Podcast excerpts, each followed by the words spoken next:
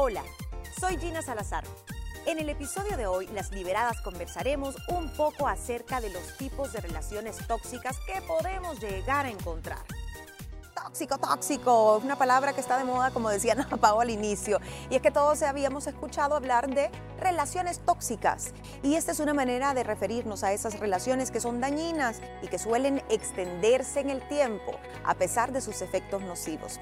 En psicología se le conoce como relaciones disfuncionales y debemos recalcar que esta toxicidad puede darse en cualquier ámbito. Ya hemos hablado de toxicidad en familia, como padres, hijos, con las familias políticas, hermanos, amistades, las amigas tóxicas, pero también podemos ser nosotros tóxicos para nuestra pareja. Así que hoy nos vamos a enfocar en ese ámbito, relaciones tóxicas en una pareja, en el aspecto romántico, pues.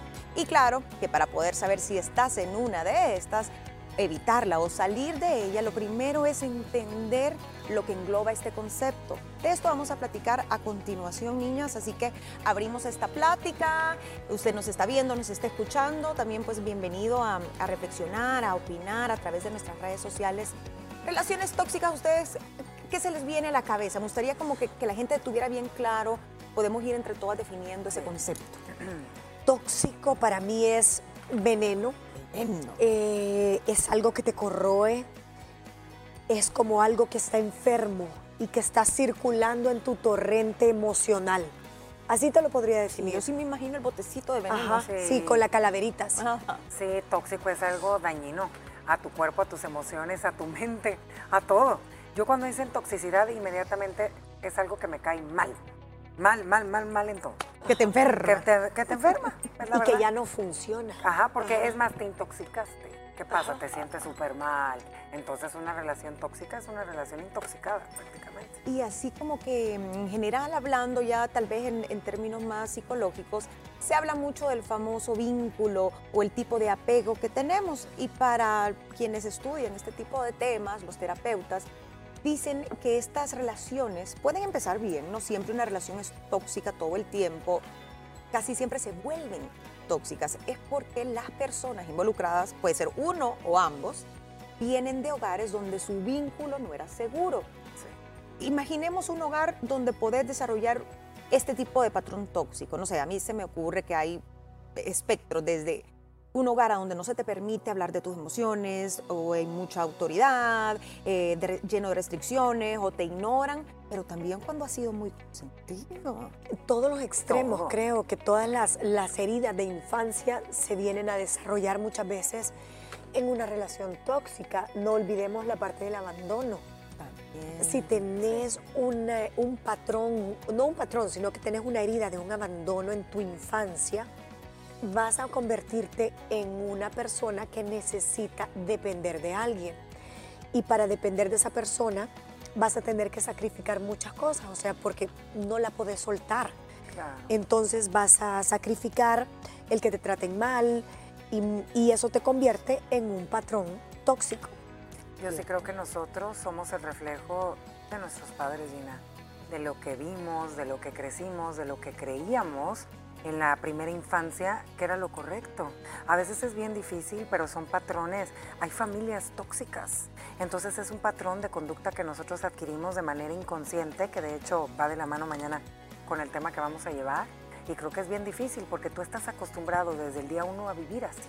Entonces para ti lo más normal es ese tipo de relación que tu mamá y papá tuvieron, ya sea como pareja, matrimonio en casa o como pareja separada. Entonces sí, yo creo que para mí parte desde la infancia. Sí, y el desarrollo, eh, pónganse a pensar en casa, si usted que nos ve tiene hijos o que nos está escuchando tiene hijos o hermanos y dice, uy, yo tal vez tuve un hogar tóxico, ¿a qué nos referimos? Maltrato psicológico, no necesariamente maltrato físico, aunque también es parte de esa toxicidad, eh, mucha rivalidad entre hermanos, padres donde siempre tal vez te decían que no valías lo suficiente, o por el contrario, sobreprotectores que nunca te dejaron hacer nada y tú andas buscando de quién depender. ¿Sabes qué? Favoritismo. Favoritismo. De parte de mamá o papá y no nada más de parte de mamá y papá. A veces pega mucho el favoritismo de parte de los abuelos, de los tíos, hacia un hijo eh, en particular. No, yo creo que la infancia es lo que te marca y es lo que a veces te hace ser el adulto que eres. Y también sabes que ahorita en estas generaciones nuevas, sobre todo creo que en los centennials y en los últimos millennials, quiero pensar yo que la autoestima es clave, Gina. A veces si en tu casa tu mamá o tu papá te dijeron mucho o alguna de tus hermanas, mira, la gordita qué bonita y simpática y la otra qué delgadita, o nunca te trabajaron para tener una autoestima fuerte, caes en una relación tóxica, por el tema de tu inseguridad, que crees que no eres suficientemente bueno y no me dejes. un hijo de, ¿sabes? El hijo de en medio o el último hijo de 10, como antes había El Benjamín. El Benjamín. Ay, ¿cuál es Es el, bebé, más chiquito. El ah. bebecito y no te pararon bola y decís, pues bueno, yo fui ignorado, ignorado en casa, entonces yo voy a vivir por un marido o al revés, yo voy a vivir por una mujer y voy a depender emocionalmente de la aprobación de esta persona. Simplemente cambias de sujeto para depender. Y esto me lleva a lo que conversábamos. Las relaciones tóxicas, por muy malas que sean, no se acaban y se repiten de pareja en pareja, incluso se puede dar, como decíamos, de padres a hijos, etcétera, porque se crea una codependencia emocional. Y la persona que es codependiente tiene que siempre encontrar a esa persona que va a ser como su salvavidas, como su razón de ser, em, su, qué sé yo, su, incluso su misma personalidad o su misma identidad. A veces estas personas adoptan la identidad de una pareja porque, como tú decías, no hay una autoestima. Entonces se da una dicotomía que dicen, hay un dominante, uno que toma las decisiones y hay una persona más sumisa en la relación, pero ambos tienen culpa. Exacto. Eso es bien importante. Esa moneda siempre tiene que tener dos caras. Sí. Tiene que haber la parte, digamos, mala, vamos a ponerlo así, y la parte que está absorbiendo toda esa maldad o ese veneno o esa toxicidad. Pero la parte que también está absorbiendo esa parte eh, del, del malo, del dominante, tiene muchísimas falencias, o sea, tiene todo ese caldo de cultivo a través de su vida y de toda esa infancia que ya hablábamos para necesitar ese veneno para vivir. necesitan una persona más débil, para, para ello encontrarle significado a su vida también. Fíjate que yo siento... Y débil, entre comillas, porque ah, para que aguante ese envenenamiento toda una vida, o sea, es difícil. Mira, eh, yo siento que ha de ser bien difícil aquella persona que es tóxica y no lo sabe o no lo quiere aceptar o pretende que es normal. Yo ser así es normal porque así viví y así crecí. Qué duro, ¿me entiendes? Y no aceptar el daño emocional y psicológico que le estás haciendo a la gente que te ama y que te aguanta, porque obviamente para estar con una persona así es aguantar. Oh, yo creo que esa parte... Durísimo. Y se terminan quedando muchas veces solos. Aquí hablamos de pareja pero esta persona tóxica, después si ya no está el marido, lo será con sus hijos, lo será con los nietos, y se vuelve todo un ciclo. Entonces, así ya tiene usted más o menos claro por dónde nos vamos a ir. Esta toxicidad, como mis compañeros decían, es nocivo, es dañino, requiere de dos, hay alguien que asume una posición de dominio, otro es más sumiso, ambos sufren y esto es un apego que es poco sano y que aprendemos desde que somos pequeños. Y nos encontramos con un artículo que de una forma bastante novedosa te dice, ok, ¿quieres identificar si estás en una relación tóxica, si sos tú o tu pareja está siendo tóxica, o ambos, lo cual es peor? Hay que pensar en siete situaciones y estas situaciones dependen del tipo de acciones tóxicas que hay. Mentira, chantaje, eh, idealización del otro, idealización o expectativas demasiado altas, o incluso el vivir con miedo, miedo que te abandonen o miedo de esa persona también es un tipo de Y yo les pregunto, ¿ustedes creen? Yo sí soy creyente que todas en alguna parte de una relación tenemos algo de tóxicas y tóxicos, porque nos dejamos llevar a veces por emociones y sentimientos que a veces eh, no eres tú en ese momento, entonces tú eres tóxica en ciertos aspectos pero no es porque toda la relación sea tóxica, ¿me entiendes? Sino que son como chispazos. Sí, como yo aristas de la relación. Sí, yo sí creo que todos lo llegamos a Eso lo tenemos todos. Ahora, cuando la relación se vuelve tóxica, es porque ya lleva un periodo de tiempo desgastándose y repitiendo esta toxicidad que tú decís, se vuelve un vicio, un hábito que después ya no se puede quitar y es cuando las relaciones pues sufren. Tenemos para terminar esta primera parte, ¿cuánto? Vamos a la pausa. Entonces, al regresar, vamos con el número uno y se la dejo para que empiece a pensar de qué trata. La relación en la que se cede el poder de decisión. Esto es bien común en nuestra sociedad machista, me atrevo a decirlo, que llega una pareja estable y uno de los dos dice, ok, él debe tomar todas las decisiones, yo solo obedece. Él manda. Él manda. Es que él manda porque él es el jefe en la cabeza de la Sí. casa. Y dicen así, se refieren a esa persona como él. Él. él, Él tiene que decidir. sí, Él tiene que aprobar. sí, Es duro, él. Duro. Si usted se ha escuchado diciendo eso, ojo porque puede que esté en este perfil. Vamos a la pausa y regresamos. Ya volvemos con más de este interesante tema luego de la pausa. Tipos de relaciones tóxicas en pareja. Punto número uno, decíamos aquellas relaciones en las que se cede el poder de decisión. Sí. Esto puede ser percibido como algo normal, yo les decía, a nivel cultural, porque puede que te lo enseñen así, porque te hayan educado de esa manera, o porque tus creencias religiosas también a veces eh, te pueden inclinar no a ceder muchas veces tu propia mm, personalidad o a ceder en, en valores que para ti son importantes con tal de que otra persona lleve la batuta, decimos nosotros. Y cuando también no hay de parte de la mujer en la mayoría de ocasiones una independencia financiera. Uh, ahí se va. Porque al no encontrarte tu solvente y ser autónoma, tenés que ceder ese poder de decisión a esa cabeza del hogar que está manteniendo la casa.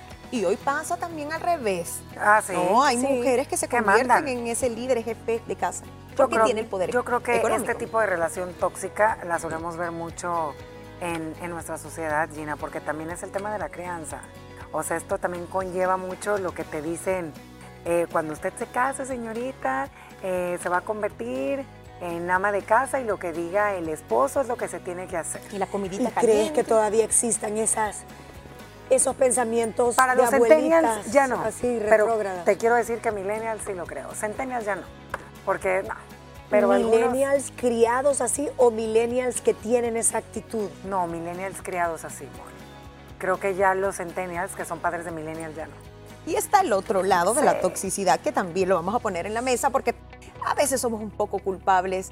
Aquella parte sumisa, entre comillas, muchas veces le da ese poder de decisión a la otra persona con toda la voluntad y toda la conciencia con tal de no complicarse la vida. O ay, aquí le voy a decir tal cosa, déjelo, dejémoslo, dej- déjalo que mande y todo, porque me la voy a cobrar en otra. O sea, ya va calculando. Manipulación. Es Sí. una manipulación pasivo-agresiva. Claro.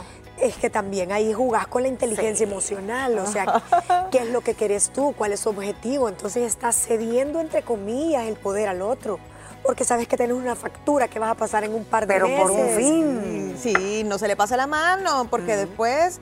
Y la otra es que cuando vos acostumbras a la pareja a que siempre decida o su opinión cuente más, en el momento en que tú quieras eh, opinar sobre algo, tomar una decisión, te van a decir, ¿y a vos qué te pasa? ¿Te estás revelando? No, ya no te toman ni en cuenta, ni, Gina. ni- ni te ya nada más te preguntan, avisan, nos vamos a... Sí. Y me ¿Cómo? pregunto, cuando es así, la persona que cede el poder de decisión, ay, no, no me voy a complicar, Ah. tendrá derecho a decir, ay, pero no me gustó lo que decidiste. No debería. No debería. no debería tener derecho a reclamar. Sí. Si lo deja decidir en todo, No fregues. asuma. Sí, ya No, me dejaste, no. ahora lo que Sí. digo yo. asuma las consecuencias. Ahora, si hay un tema ya más de sumisión, esto obviamente termina en que esta persona pierde completamente su autoestima, su autonomía, ya está duda de sus pensamientos y sus capacidades y se vuelve hasta inútil. Claro. Sí, por, porque se va volviendo ese patrón y cada vez vas perdiendo tus habilidades de ser independiente. No, y tu credibilidad. O sea, ya sientes que lo que tú opinas o creas no Está mal. está mal. Así es. Sí. Segundo tipo de relación tóxica, niñas, las basadas en el chantaje. Yo creo que ay, este bien común. Pero No me digan que nunca han aplicado esto. Sí, claro, Sí. claro, claro, pero basar tu relación a puro chantaje No. sí está campeón.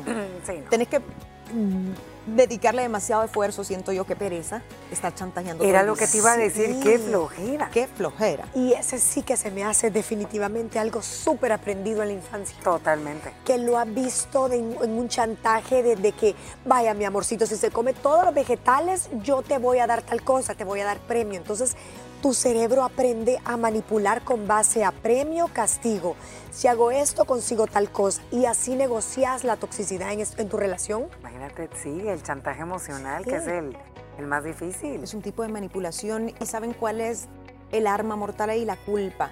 Hacer que tu pareja se sienta culpable, Culpable. y tú victimizarte por todo es es lo más efectivo, porque estas personas realmente se llegan a sentir culpables cuando realmente no han hecho nada. Imagínate cuántos matrimonios que ambos trabajaban, uno por X o Y circunstancia tiene que dejar de trabajar para poderse hacer cargo de sus niños y de su hogar. Ahí entra el chantaje. Yo dejé todo. Todo por estar aquí. Y cada vez que va algo, se lo vuelves a repetir. Es que no tengo dinero porque Es que no puedo hacer no eso porque qué. yo tuve que dejar todo por estar aquí. Y siempre va a salir a relucir la misma cantaleta siempre. Pero ¿por qué la usa tantas veces? Porque el otro tiene un sentido de culpa. Ajá. Entonces ya sabe que ahí ese le va a doler, ¿me Ese complejo de culpa, porque si alguien que no tiene esa sensación, que está en el estrado todo el tiempo, como el abogado que te está Ajá. señalando, le dice de, a- de buenas a primeras, no, no, no, mira, yo el complejo aquí de culpable no lo tengo, Tengo. así que esa cancioncita ya no me la vengas a reprochar porque yo no me creo esa culpa. Y sucede mucho Sí. en las discusiones. Ojo, no somos perfectos. Uno de los dos pudo fallar en X o Y motivo. Sí. Pero en cada discusión, sacarle Ah. en cara a su pareja aquello que les hizo hace 10 años, 5 años, 3 años, el del viernes pasado, eso es un tipo de chantaje. No, y no le saca uno, le empieza el... pe- Y le Permíteme. sacas toda la lista. El pergamento. ¿Te acuerdas en el 2001? Aquí tengo el 2001. Ah, menos mal. Pero qué tonto el que se lo deja sacar. Pero por Ah. eso lo hace muy sí, ¿me porque entiendes? están embonados perfectamente. Por- eh, porque tú lo haces porque él, él Te lo permite. Tienes algo. Entonces ahí está la toxicidad. Tú ya sabes por dónde atacar Claro. Si no, no tóxico. Claro. Sí, y creo que este tipo de manipulación es, es de gente muy astuta y muy Claro, calculadora que siempre está tratando de, ay, yo pobrecito, pobrecita, y todo el mundo es malo conmigo, incluyendo la pareja. A ver, la idealización del otro, yo creo que eso pasa. Yo al principio pensé que era algo que sucedía solo, al principio de la relación, cuando uno está en el enamoramiento y eso. Pero no, lo realmente tóxico empieza cuando vos te das cuenta que no es el príncipe azul y aún así te aferrás a que cambie a cambie y le haces la vida de cuadritos. porque querés que esa persona se convierta en ese ideal que tú has creído Sí. o que funcionó y se idealizó y tal vez se materializó un poquito en esa etapa del enamoramiento, que ay, que se acaba de viaje y que te llegaba con rosas y todo y después, pum, pum, se acabó todo eso. Entonces, ¿pero por qué te quedas ahí? Así es, ella ¿Por estuvo. qué Porque a lo mejor ahí? te- ya me empezó a dar risa. te enamoraste de- desde los primeros meses, ¿verdad? Que lo ves que todo galán, con cabello. Pasa el tiempo, se casan y empieza la caída de pelo, la barbita, la... y la otra mujer dice, hey, esto no es, hay unas bien clavadas con el físico y estaba escuchando a una chava que nos encanta escuchar a las tres. Y eso decía que muchas veces en las parejas, cuando se casan muy jóvenes, eso... Y ves el deterioro. Exacto. Ay, al- O al ideali- ocaso. Sí, o tú idealizas a un prototipo de hombre o de mujer que tú soñaste toda la vida y que al principio tú creíste que iba a ser así. Y a la hora que vives con él o te casas, te das cuenta que así no es la cosa. Sí, así no es la cosa. Y esto sucede mucho por la falta de, obviamente, de cabecita, ¿no? De tomar decisiones eh, con la razón, no solo por el corazoncito o por las mariposas que te hacían sentir. Pero hablemos de esta toxicidad ya fuera de la parte superficial del físico y eso. ¿Qué pasa si vos en tu cabeza, en tu idea, ibas a casarte con este hombre porque iba a ser el padre perfecto, porque es trabajador, es inteligente y todo? ¿Mm? Pero sabías que ese hombre no quería ser papá. Te casas y. ¿Sabías que no querías Sí, Ajá. y tú seguís esperando, ah, pero yo lo voy a convencer, convencer, y esto se vuelve un tema Sí. tóxico para la relación porque tú insistís, insistís, en querer ser insistís mamá. en querer ser mamá. Mira, ese tema sí es, sí, qué Eso es tóxico, ¿eh? Y estás Ojo. tan enamorado de, de esa persona que crees que por ese amor, ¿verdad? A lo mejor y lo logras Cambiar. cambiar. Sí, también yo creo que es bien difícil injusto. cuando tú pretendes que esa persona Cambie por también vos. Cambie en el tema. ¿Cuántas mujeres no les encantaría que fuera igual de detallista, que estuvieras presente aquí, que la florecita, que me escribas, porque es lo que tú ves a lo mejor y con tus amigas, con tus parejas, pero tú desde el día uno sabías que te va a llegar una flor solamente en tu aniversario y se acabó, porque yo no creo- es así. Y estás terca. Ahí está lo tóxico, en que esa persona sí se ofreció a ser así, sí puso sobre la mesa que quería, quería ser mamá y el otro le había dicho que no quería ser papá. O quitemos de lado el tema maternidad, paternidad. Era un hombre que tenía que ser responsable económicamente, que procurara de esta mujer, que procurara de sus hijos, que fuera eh, excelente en las relaciones interpersonales y de la noche a la mañana eso no se da. Tú ya habías visto las luces, pero tú seguís, Te cegaste. te cegaste, empecinada. Y esos arraigos, a esos valores, no los vas a cambiar de la noche a la mañana. no. Y pasas una vida tóxicamente enruletada porque ese hombre llegue a hacer algo que él ya te dijo que jamás iba a lograr. Y que tú no lo quisiste ver, ¿verdad? También imagínate con aquellas parejas que tú sueñas, obviamente, que la relación con tu familia política sea de maravilla, que puedan convivir, que, y no, no se da y no se da y sigue, Y lo sigues reprochas. idealizando. Ajá, aquel, aquella pareja que conviva, que sea, y no, No y es nadie realidad. cambia por ti. no. Nadie cambia por ti. No. Yo creo que eso es de los más Uno difíciles. solo, uno solo cambia por uno mismo y es lo que ustedes dicen. Esto pasa porque se ha sobrevalorado la capacidad que tiene la otra persona para cambiar en un futuro y amoldarse a nuestras expectativas. Cuando ya se hace evidente que la otra persona no va a cambiar, el que se quiere quedar en esa relación tóxica va a sufrir porque empiezan los rencores, los reproches, Sí. la frustración y obviamente pues ya el amor se va. La relación idealizada, yo decía, y no es lo mismo esto, no. Usted puede también idealizar el tipo de esposo, esposa, novio, novia que quiere, pero a veces em, romantizamos, idealizamos el tipo de relación que vamos a tener. Como Sí. sacada de cuento. Como sacada de cuento y felices para siempre y el príncipe azul. Entonces, también a veces las expectativas de una relación no son verdaderas. Por ejemplo, no sé, yo sé que nunca nos vamos a, a llegar a pelear, puede pensar alguien muy joven, ¿no? O yo sé que nunca eh, nos vamos a llegar a, mm, a celar. Y de repente sucede, ¿no? Y, ay, ¿por qué pasó, bebé? Mi relación se arruinó, esto no sirve. Y venías a hacer un montón de reclamos bien infantiles, porque en tu cabeza la relación es perfecta. Idealizas ese cuento de hadas con el que creciste, ¿no? Ese príncipe azul y vivir felices para siempre. Y creo que este tipo de relaciones tóxicas se derivan de personas sobreprotegidas, Sí. que nunca salieron de la burbuja, que nunca sufrieron, que nunca tuvieron que enfrentar una dificultad en sus primeros años de vida, sino que todo fue fácil, todo se lo hacían, todo se lo ponían, y así sucesivamente hasta que salieron del cascarón y se encontraron con otra realidad. Sabías también yo creo que, que puede llegar a pasar, no en todas las situaciones. Muchas personas han tenido la bendición, y lo digo, de ver un matrimonio estable, funcional, con respeto, basado en el amor, en una buena comunicación. ¿Y qué pasa? Es lo que te digo, somos el reflejo y lo que queremos es lo que vemos en casa. La mayoría de las veces, cuando son cosas positivas, tú vas con, aquella, con aquel ejemplo que tienes de mamá y papá ¿Y y, resulta que lo comparas y dices, Dios mío, pero y ahí viene la culpa, ¿qué estoy haciendo yo mal? Y yo creo que también ahí debe ser un choque bien Y eso es bien difícil. común, ¿sabes? El llegar a discusiones donde, ¿por qué sos así si mi papá no fue así? O mi papá hacía esto y por qué tú no. Y cometemos esa in- imprudencia, esa inmadurez, porque señora, señor, usted no está ni con su mamá ni con su papá, te, te- estás en pareja, ¿no? Esas comparaciones hay que quitarlas porque si su expectativa es que su pareja sea igual a su mamá, o sea, siga el ejemplo de su papá, eso no va a suceder No. porque vienen de hogares diferentes. Pero siempre hay una búsqueda de, De esa figura. esa figura. ajá. O la buscas muy similar o buscas la antítesis La de lo que fue tu papá sí, o tu sí. mamá, en el caso versión esposo-esposa. Sí. Y las mujeres que buscan o, o figuras paternales, Uy, eso también es tóxico. Tóxico. Ah.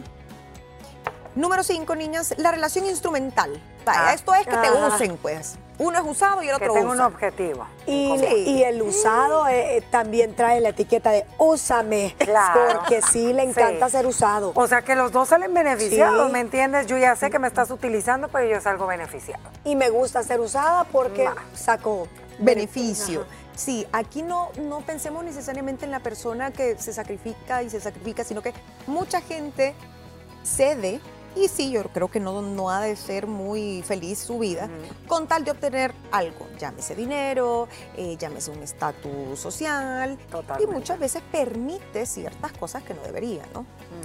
Sí, la permisibilidad, pero, pero estás hablando de la conciencia, o sea, ella- esa persona sí está consciente que la están usando. Sí, yo creo que siempre saben. Sí, completamente. Pero su autoestima Y mide, y mide, "Buah, voy a dejar que me usen esto y que haga esto, esto y esto, pero también después pasa en factura. pasa factura y sabes cuál es la más cara, su felicidad. Porque Sí. va a pasar el tiempo y van a permitir y permitir por algo que tal vez no los hacía tan felices o no valió la pena y dejaron ir sus mejores años er- de encontrar pues una pareja realmente que valga la pena. Luego vienen las basadas en el miedo, no me voy a tener aquí porque aquí ya lo hemos hablado también en programas de violencia. Eso no se debe permitir. Jamás, nunca, ni psicológica, mucho menos física. Hay mucha violencia eh, psicológica y no solo es de hombres a mujeres, es de mujeres a hombres hombres. también y eso nunca hay que permitirlo. Y si llega ya al espectro pues, físico, obviamente hay que denunciar. Y la número siete, niña, es la relación basada en la presión social. Vaya cosa. ¿Qué? Qué tóxico es es. más común de Sí. lo que nos imaginamos. Sí, porque lo tenemos grabado aquí. Y muchos normalizamos eso, fíjate. Sí, sí. Porque te lo hacen Sí. ver que es lo correcto. ¿me Ajá, entonces, ay, de aquí no me puedo ir porque ¿qué va a decir Fulanito la sociedad? ¿Qué va a decir no sé cuánto? Entonces, preferí estar empantanado en ese bucle tóxico a lo que va de- a que suceda un divorcio y que la sociedad te tilde. ¿Cómo le voy a decir a mis padres que me voy a divorciar? Dicen. ¿Cómo? ¿Qué van a pensar de mí? O viven una doble vida, lo cual también es tóxico Sí. para todos. Engañan a la persona que tienen, que es una posibilidad, o simplemente vivir frustrado. Y en ese eh, qué dirán o qué sucederá, no sé si incluís a los hijos. A veces te quedas por los hijos. Muchas veces. Con una gran toxicidad. No, pero es que mis hijos, es que ¿qué van a decir? Es que mis hijos entonces van a sufrir demasiado. Van a sufrir más de la, quedándose ustedes juntos. Y hasta llegan hijos que le dicen a sus papás, ¿y por qué no se separan? Fuéramos más felices como hijos y nos dieran un clima de estabilidad emocional muchísimo más estable. Yo aquí le metería el tema económico. Muchas mujeres están en relaciones así por el tema económico. Por querer estar en un nivel que si saben que si se separan ya no lo van a poder tener. Pierden su estatus. Sí. Y hay que, no se apresuren cuando, para que para eso esté el noviazgo, conozcan. Porque cuando uno no tiene un compromiso, no tiene una familia, está a tiempo, ¿no? Decir, Sí, no, no quiero no, no esto, quiero sí quiero esto. esto, no se apresuren, porque muchas parejas van y se comprometen porque ya llevamos tres años o llevamos diez años, entonces ya es el momento porque ya en la familia me preguntan todos los días que cuándo nos vamos a casar, que me va a bajar el tren. No tome una decisión tan importante de vida por el que dirán. Así que no sea tóxico. Y si está con un tóxico, mire, póngalo en orden. Vamos a la pausa, regresamos. ¿Qué te pareció el tema de hoy? Esperamos hayas aprendido de él junto a nosotras y no olvides que puedes sintonizarnos de lunes a viernes a través de la señal de Canal 6 a las 12 en punto del mediodía y seguirnos en nuestras redes sociales como arroba liberadas TCS. Mañana compartimos con todos ustedes algunas estrategias para liberarse del equipaje emocional.